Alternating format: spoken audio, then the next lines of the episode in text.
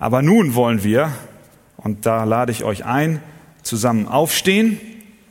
Und heute haben wir als Text unserer Predigt den Psalm 95. Und ich habe die Predigt äh, mit dem Titel überschrieben, Kommt, lasst uns anbeten. Und das entspringt direkt dem Text. Psalm 95.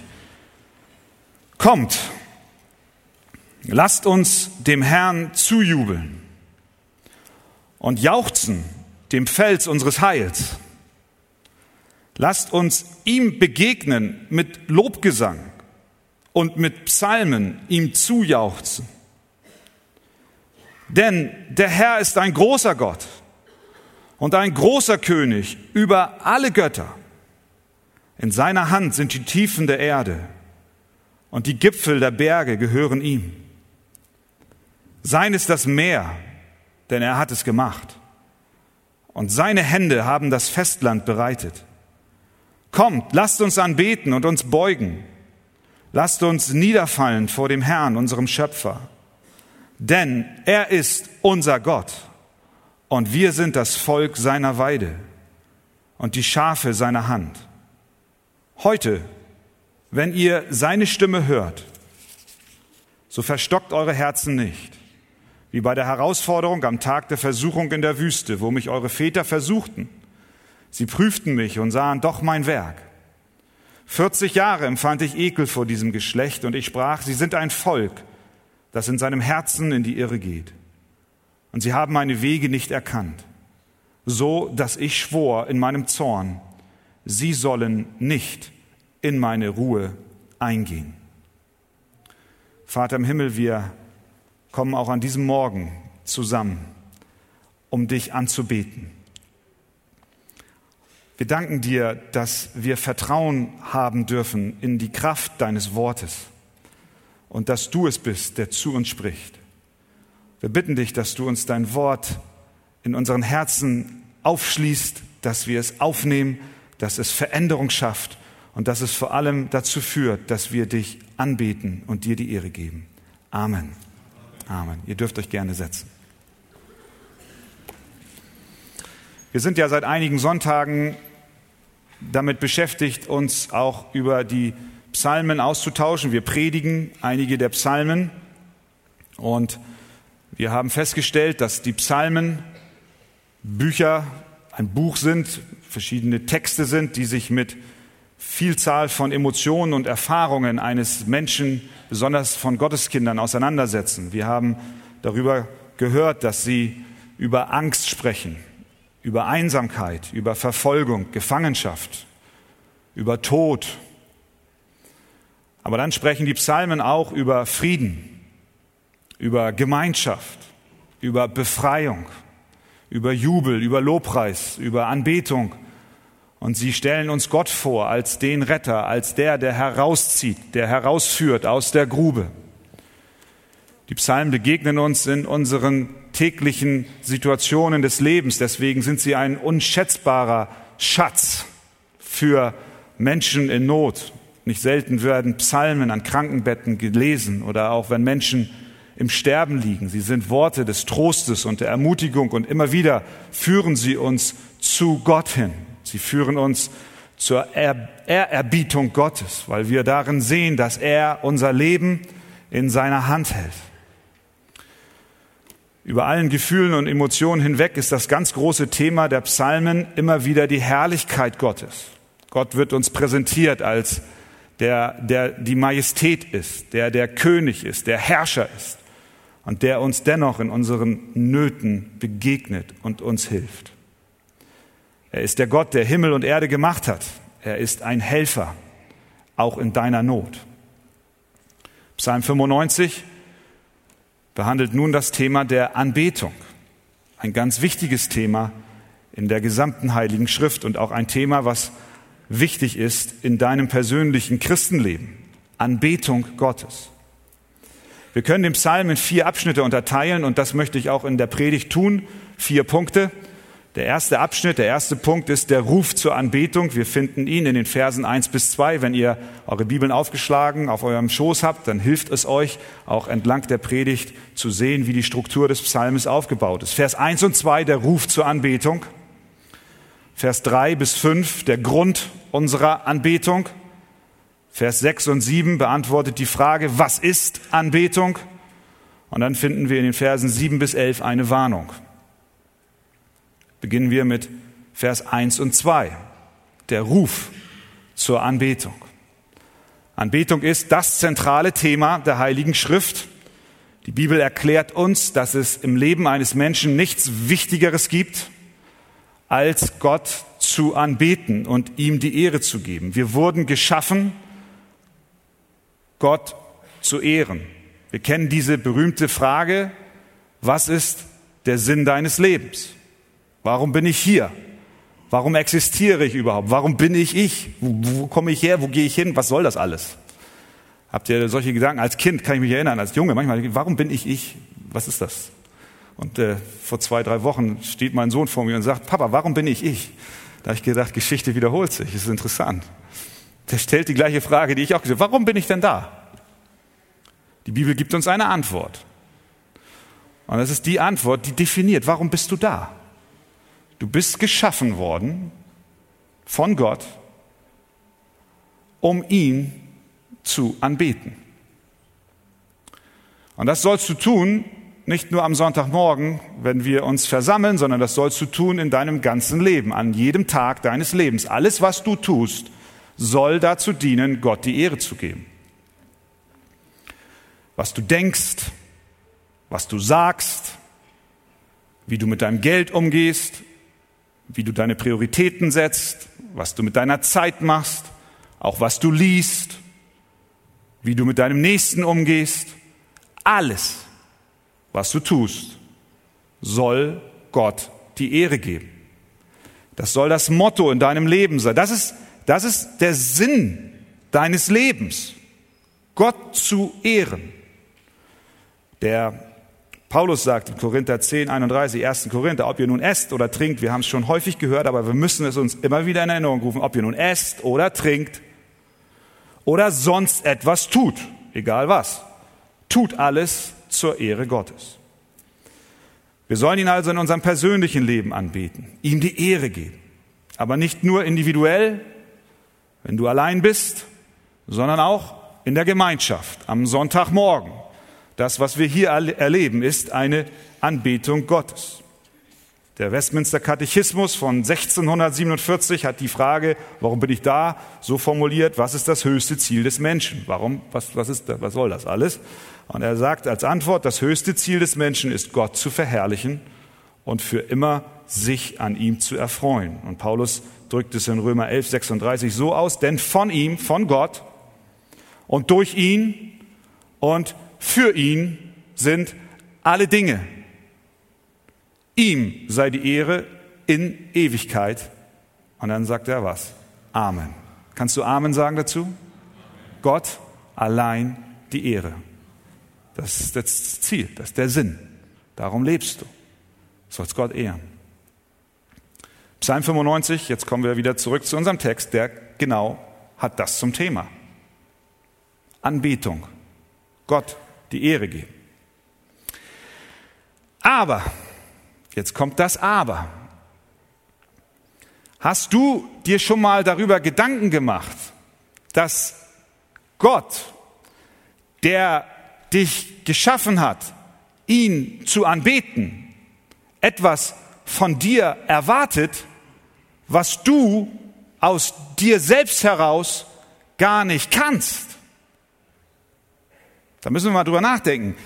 Gott schafft dich und er sagt, bete mich an. Aber zur gleichen Zeit stellen wir fest, dass wir das gar nicht können. Was meine ich damit? Ich meine, dass ohne dem Evangelium von Jesus Christus du nicht in der Lage bist, Gott anzubeten, das zu tun, was er von dir erwartet. Das kannst du nicht. Das macht uns der Psalm in dem ersten Wort gleich deutlich. Es heißt dort, kommt, lasst uns anbeten. Und in Vers 6 wiederholt er noch einmal, kommt, kommt, lasst uns anbeten. Jedes Mal, wenn wir das Wort komm hören, komm, komm auch du und bete Gott an. Jedes Mal, wenn du das hörst, dann ist das ein Hinweis darauf, dass du das nicht tun kannst, ohne das Werk, was Jesus Christus am Kreuz von Golgatha für dich getan hat. Wieso ist das so? Denken wir mal zurück an den Garten Eden. Gott hat den Menschen geschaffen, hat ihn in den Garten gesetzt und sie sollten auch dort bereits Gott die Ehre geben. Das taten sie auch. Dann sagte Gott, ihr dürft von allen Bäumen essen, aber nicht von dem einen, dem Baum der Erkenntnis von Gut und Böse. Davon sollt ihr nicht essen. Und Adam und Eva waren gehorsam bis zu dem Moment, als die Schlange kam und sie verführte. Und sie nahmen von der Frucht und sie aßen. Sie sündigten, sie beteten Gott in dem Moment nicht mehr an. Es geht immer um, um, immer um Anbetung. Sie beteten nicht an, sie beteten, sie vertrauten Gott nicht, sondern sie vertrauten sich selbst und sie vertrauten mehr der Schlange und so kamen sie ihrer Berufung nicht mehr nach, Gott die Ehre zu geben, sondern sie entzogen sie ihm. Sie sündigten. Und was hat Gott gemacht?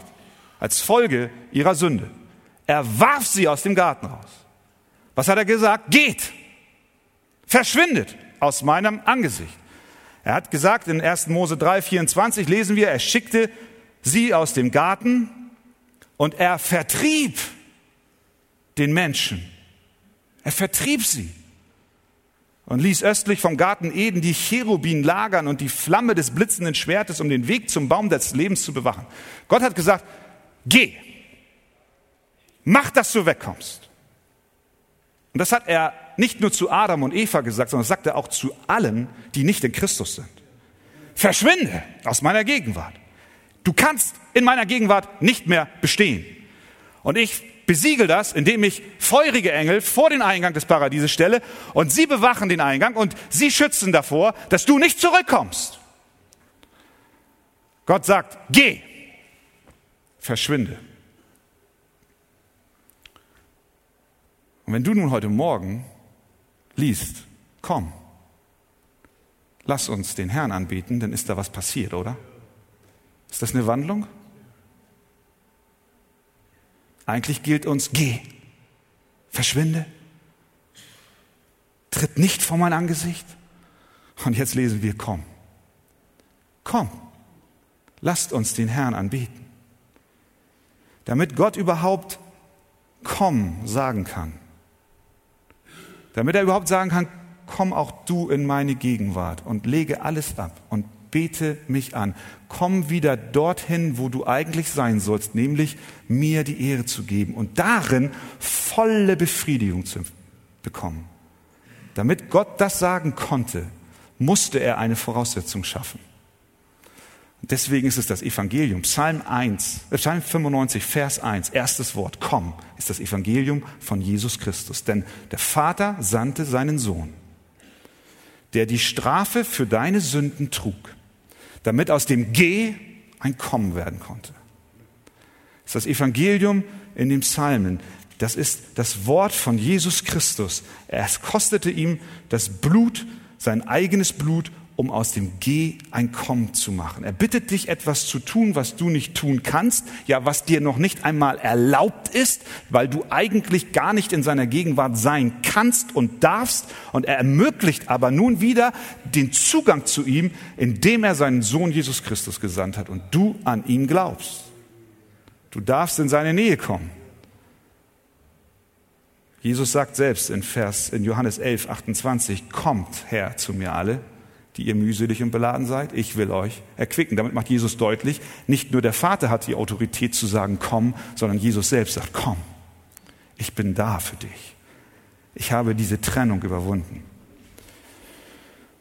Jesus macht aber auch deutlich, dass es nur diesen einen Weg gibt zu dem Vater. Dieses Kommen kann nur über Jesus Christus erfolgen. Was hat er gesagt? Ich bin der Weg, die Wahrheit und das Leben. Niemand was? Kommt zum Vater, denn durch mich. Das heißt, Jesus ist das Thema der gesamten Heiligen Schrift. Und es darf heute Morgen dein Herz mit Freude erfüllen. Christus, du bist gekommen und hast aus dem Geh ein Kommen gemacht. Das heißt, Psalm 95, wie alle Texte der Heiligen Schrift, deuten auf Jesus Christus hin. Er ist dein Erretter. Die ersten beiden Verse sind ein Aufruf zur freudiger, dankbarer Anbetung und ein Ruf zur Gemeinschaft mit Gott. Und dann heißt es, wir bleiben immer noch bei dem ersten Punkt, die ersten beiden Punkte aus dem, der erste Punkt aus den ersten beiden Versen. Wir sehen auch, dass dieses Kommen im Plural geschrieben ist. Es heißt kommt. Und dann geht's weiter. Lasst uns dem Herrn zujubeln. Vers 2. Lasst uns ihm begegnen. Denn der Herr ist ein großer Gott. In seiner Hand, warte, warte, warte, warte, und seine Hände haben. Kommt, Vers 6. Lasst uns anbeten und uns beugen. Lasst uns niederfallen vor dem Herrn, unserem Schöpfer, Vers 7, denn er ist unser Gott. Das ist der Gedanke dieses Psalms. Ich sprach davon, dass unser individuelles Leben eine Anbetung Gottes sein soll. Aber hier ist, der, ist die Betonung auf der gemeinsamen Anbetung. Der Psalmist sagt eigentlich mit anderen Worten heute Morgen zu uns, lege du auch deine Beschäftigung, die dich innerlich besetzt, zur Seite. Lass sie zurück und komme zu Gott. Preise ihn, danke ihn, habe Gemeinschaft mit ihm, komm zusammen mit anderen Gläubigen und bete ihn an. Dieser Text ist ein Aufruf zur gemeinsamen Anbetung. Letzten Sonntag habt ihr, glaube ich, aus Psalm 42 auch dieses Thema schon behandelt. Dort heißt es, ich wollte gern mit der Menge hingehen, mit Frohlocken und Danken, mit ihm zusammen, mit ihnen zusammen zum Haus Gottes ziehen, in der Schar derer, die feiern. Anbetung ist eine Gemeinschaftserfahrung. Und Gott ruft uns auf, zu kommen in der Gemeinschaft. Deswegen freuen wir uns jeden, jede Woche auf Sonntag. Freust du dich auf Sonntag? Ich freue mich auf Sonntag. Ich bin nicht alleine. Ich weiß, da sind Hunderte von anderen in unserer Gemeinde. Und wenn wir darüber nachdenken, wie sie sich auf der ganzen Welt versammeln, dann beten wir gemeinsam Gott an. Das heißt, es ist im Plural geschrieben. Der Aufruf lautet, an dich, komm in die Gemeinschaft der Heiligen am Sonntagmorgen und bete Gott an. Wie wichtig ist dies in unserer heutigen Zeit, in der wir 24 Stunden rund um die Uhr beschäftigt sind. Wir sind erreichbar von morgens bis abends. Das Telefon klingelt. Wir können immer fast schon gesehen werden. Du kannst ja noch nicht mal mit der U-Bahn fahren, ohne dass du fotografiert oder gefilmt wirst. Du bist ständig präsent. Wie wichtig ist es doch, dass wir diesen Tag des Herrn feiern in Gemeinschaft am Sonntagmorgen. Du darfst alles, was dich bedrückt und das, was dich beschäftigt, beiseite lassen und sagen, ich möchte jetzt zum Haus des Herrn kommen und diesem Aufruf Folge leisten, in Jesus Christus, durch das, was er getan hat für mich am Kreuz von Golgatha, mit der Gemeinde zusammen ihn anzubeten. Wenn also am Sonntagmorgen der Gottesdienst eröffnet wird und der Lobpreisleiter ruft, kommt, lasst uns den Herrn anbeten, dann ruft Gott dir zu, dass du deine Arbeit hinter dir lässt, deine Sorgen ablegst und zu Gott durch Jesus Christus kommst. Das ist also das Erste, was wir sehen. Wir dürfen kommen auf Grundlage dessen, was Jesus Christus getan hat. Und wir tun es nicht nur individuell, sondern wir tun es als Gemeinde, als Gemeinschaft der Gläubigen. Zweitens, Verse drei bis fünf. Der Grund unserer Anbetung. Das ist jetzt die Frage, die sich stellt. Warum sollen wir denn Gott anbeten? Was ist der Grund, dass wir uns vor ihm beugen. Vier Gründe finden wir in unserem Text. Und ich möchte sagen, das ist keine ausführliche Liste. Es gibt tausende von anderen Gründen, warum wir Gott anbeten. Aber vier sind hier erwähnt. Zum einen finden wir sie, ein, einen Grund in äh, Vers 3. Denn, so wird es eingeleitet, das ist die Begründung. Kommt, bietet an. Warum? Denn. Vers 3. Der Herr ist ein großer Gott und ein König über alle Götter. Das ist wieder so ein Moment in einer Predigt, wo man, wo ich vertraue, dass genau das, was ich jetzt gelesen habe, Kraft hat. Ich kann das ja gar nicht erklären. Gott ist ein großer Gott und er ist König über alle Götter. Menschen machen sich viele Götter. Sie beten verschiedene Sachen an. Es müssen nicht immer nur Götzenstandbilder sein, vor denen sie niederknien in irgendwelchen heidnischen Religionen, sondern in unserer Welt, in der wir leben, hier in Deutschland, in Europa, wissen wir, gibt es en masse Götter. Jeder hat sich seinen Gott gebastelt, sei es durch verschiedene Religionen, die zusammengemischt werden oder falsche Religionen, aber oder aber auch Materialismus oder aber auch man betet sich selbst an oder man betet seine Bequemlichkeit an. Wir wissen das. Es gibt ohne Ende Götter. Der Grund, warum wir heute Morgen hier zusammen sind, ist der, dass Gott ein großer Gott ist und er ist der König. Das heißt, er ist der Herrscher über alle anderen Götter. Er ist noch über ihnen angesiedelt und er regiert. Er ist souverän. Er regiert von Ewigkeit zu Ewigkeit und keiner ist ihm gleich. Ist das ein Grund, ihn anzubeten? Amen. Es ist ein Grund, ihn anzubieten.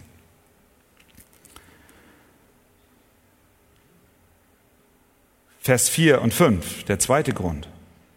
In seiner Hand sind die Tiefen der Erde und die Gipfel der Berge gehören ihm.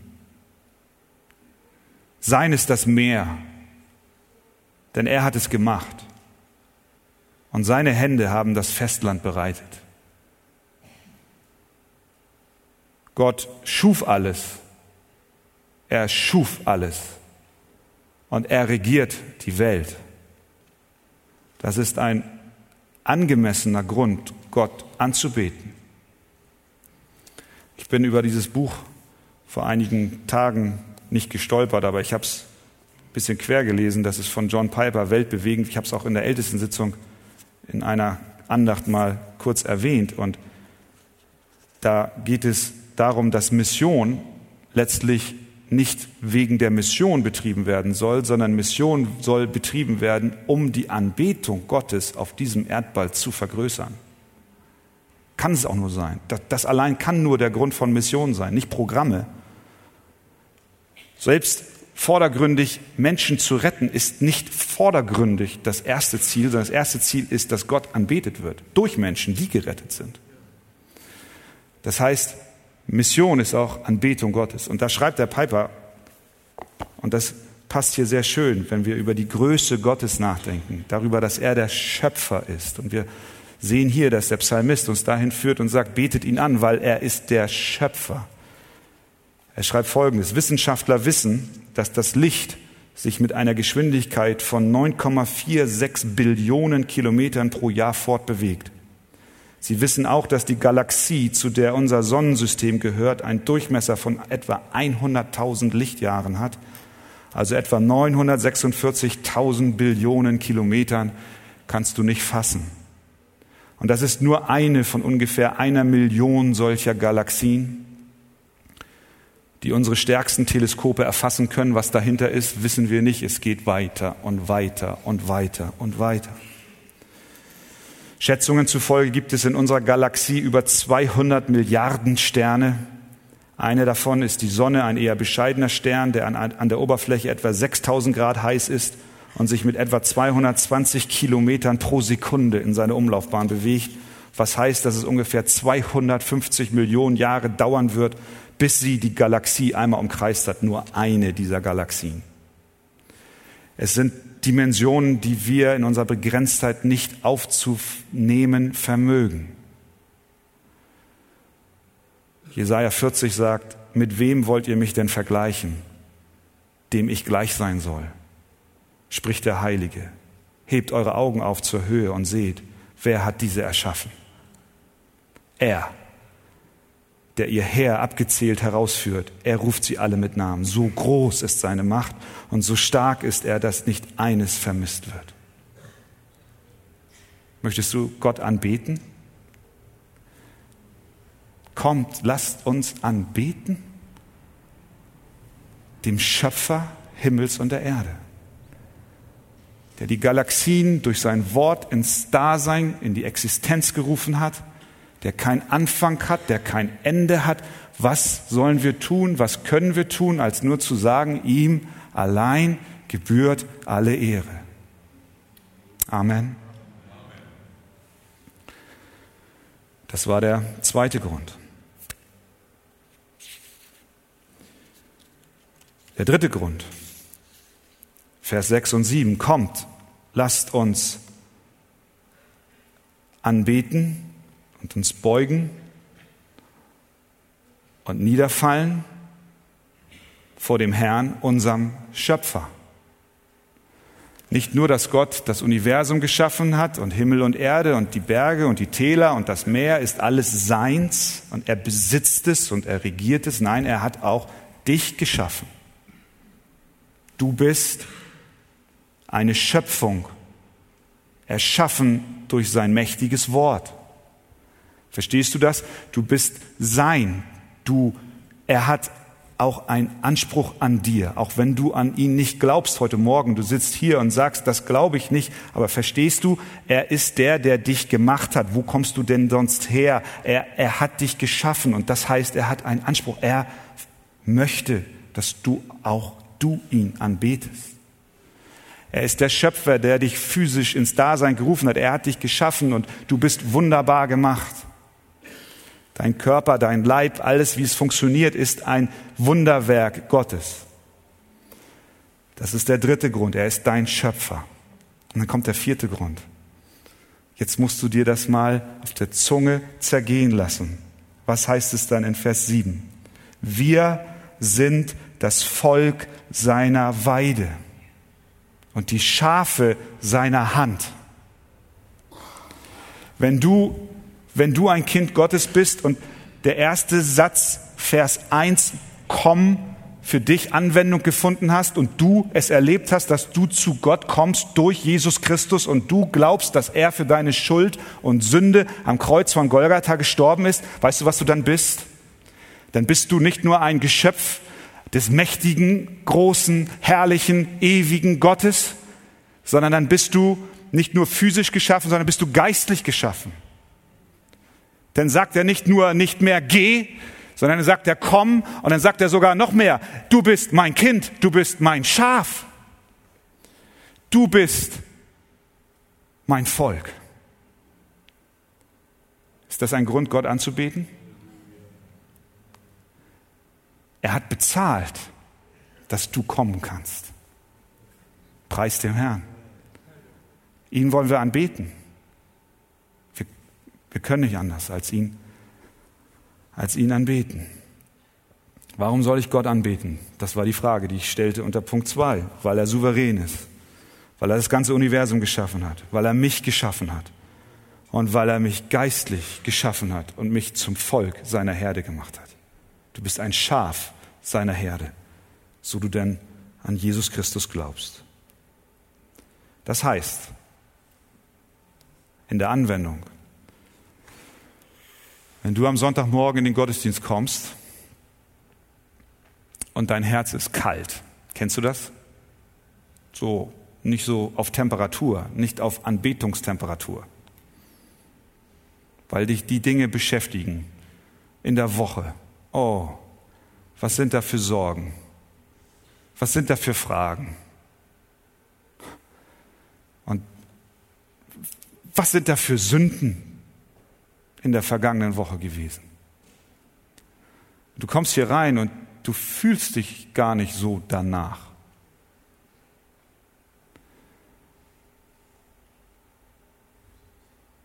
Dann siehst du hier eine Hilfestellung.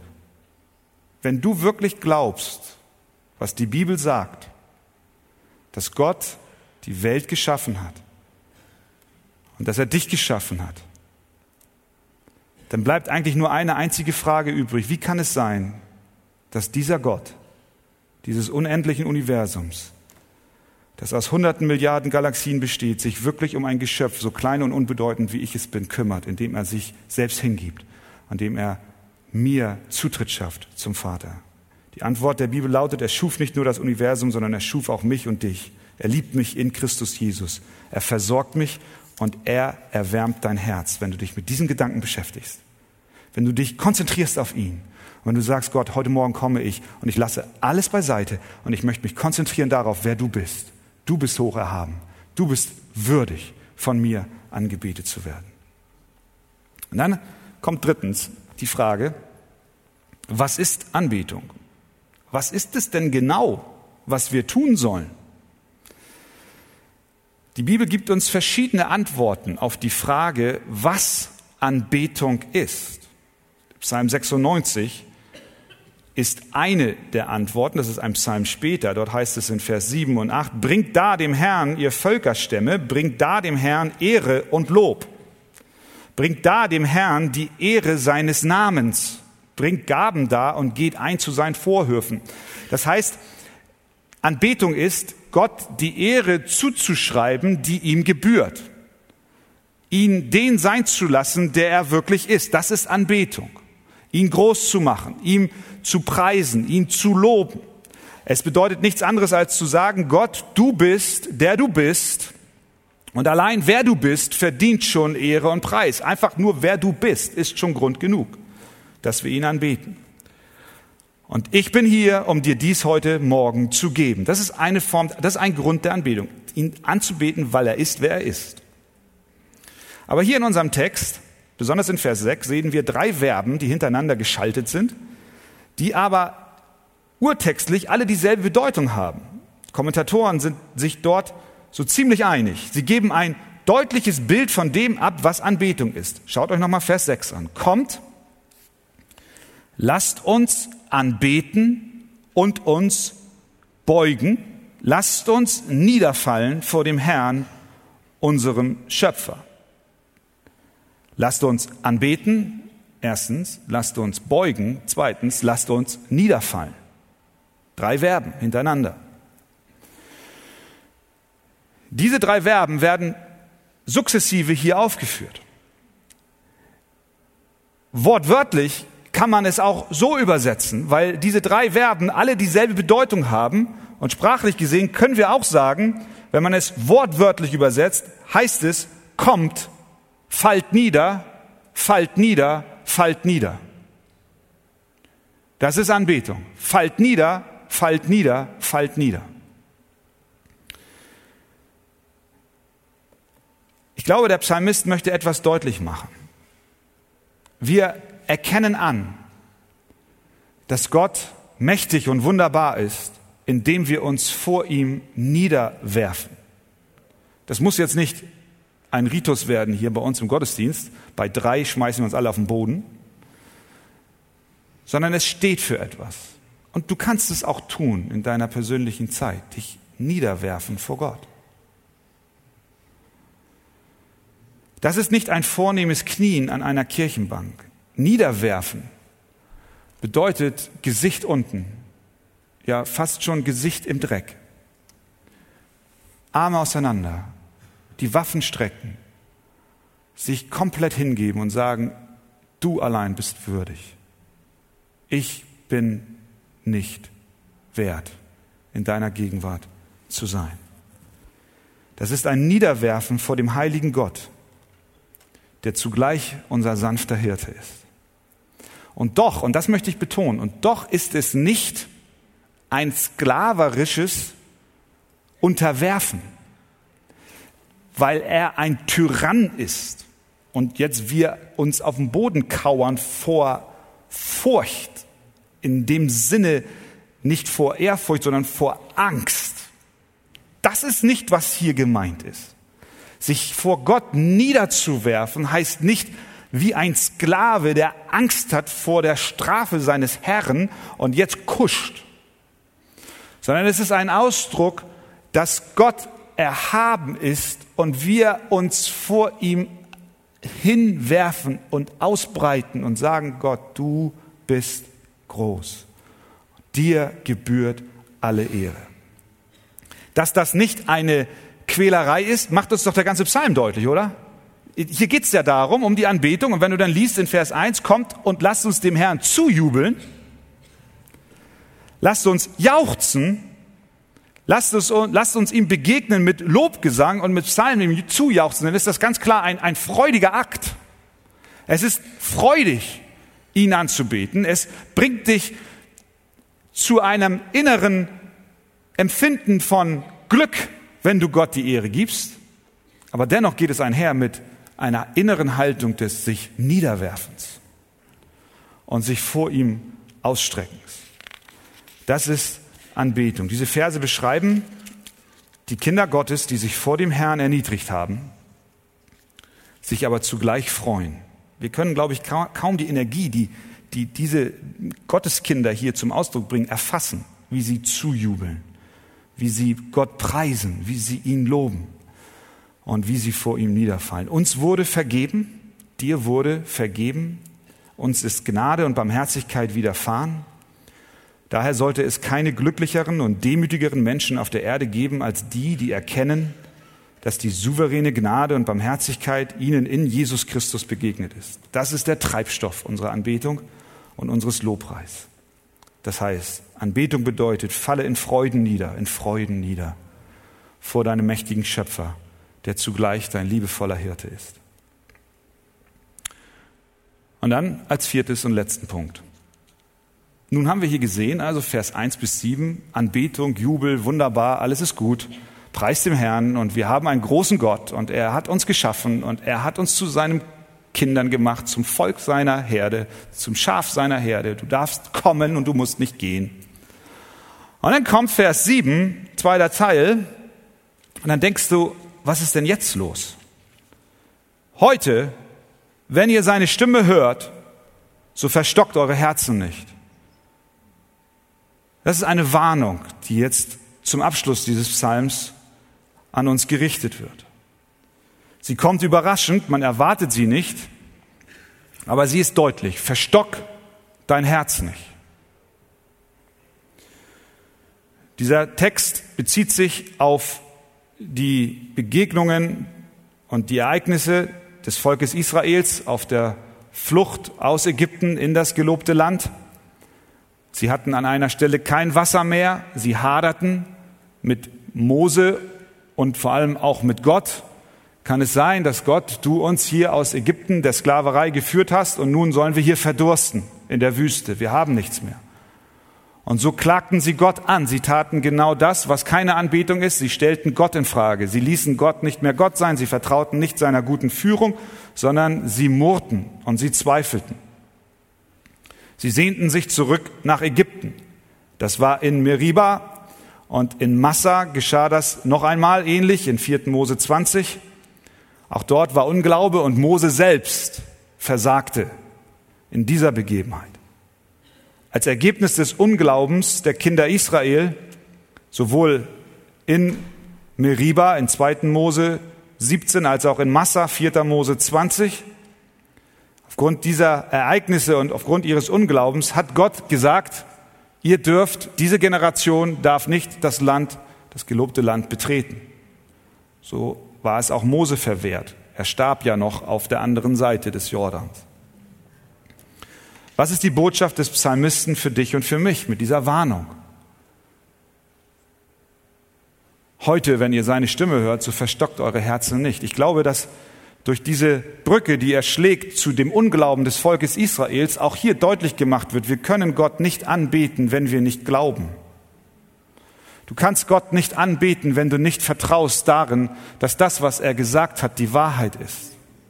Du wirst Gott nie anbeten können, wenn du innerlich sagst, nein, das stimmt nicht. Dann wirst du nie den wahren Gott anbeten, niemals in Jesus Christus den wahren Gott anbeten. Du kannst Gott nicht mit einem Herzen des Unglaubens anbeten.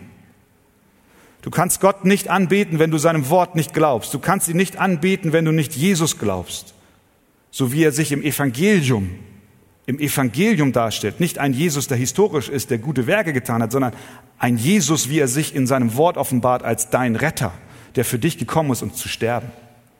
Wenn du heute Morgen hier bist, dann äh, gilt dieser Ruf auch dir. So du seine Stimme hörst, verstock dein Herz nicht, sondern glaube an Jesus Christus. Die Gemeinschaft der Gläubigen ist die Gemeinschaft derer, die ihr Vertrauen in Jesus Christus setzen. Mitgliedschaft in einer Gemeinde ist nicht unbedingt Zeichen dafür, dass du wiedergeboren bist. Der Besuch am Sonntagmorgen im Gottesdienst ist nicht Zeichen dafür, dass du wiedergeboren bist. Es ist ein gutes Zeichen, dass du da bist. Und alle Wiedergeborenen werden auch kommen und sich versammeln, weil sie inneren Drang haben, Gott die Anbetung zu geben. Aber wenn du im Unglauben lebst, wenn du ungehorsam bist in deinem Lebensstil, dann verstockt dein Herz nicht, so du seine Stimme hörst heute Morgen. Das ist eine Warnung. Das ist eine Warnung. Die müssen wir, die muss ich einfach so weitergeben. Das ist der Text, der es hier so sagt. Wenn du Gott nicht anbetest, du kannst Gott nicht anbeten, wenn du seinem Wort nicht Glauben schenkst.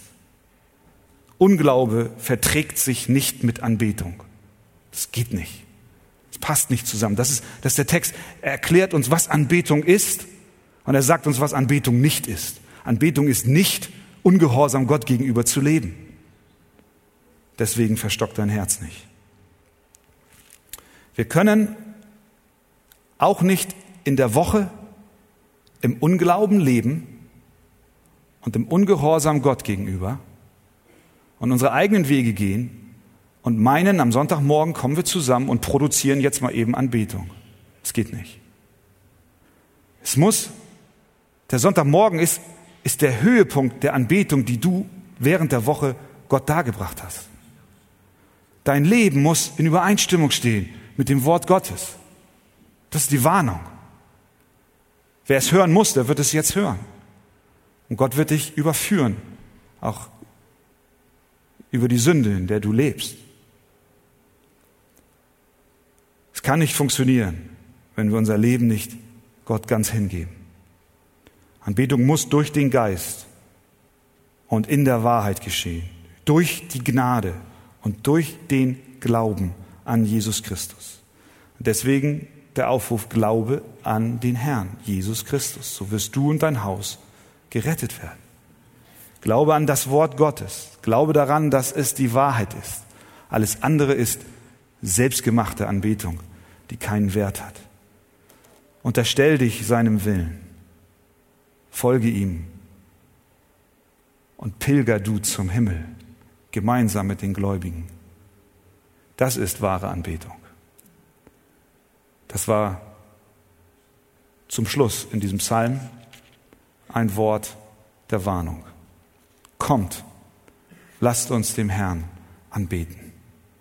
Und das tun wir durch Jesus Christus, unserem Herrn und Heiland und Erlöser. Amen.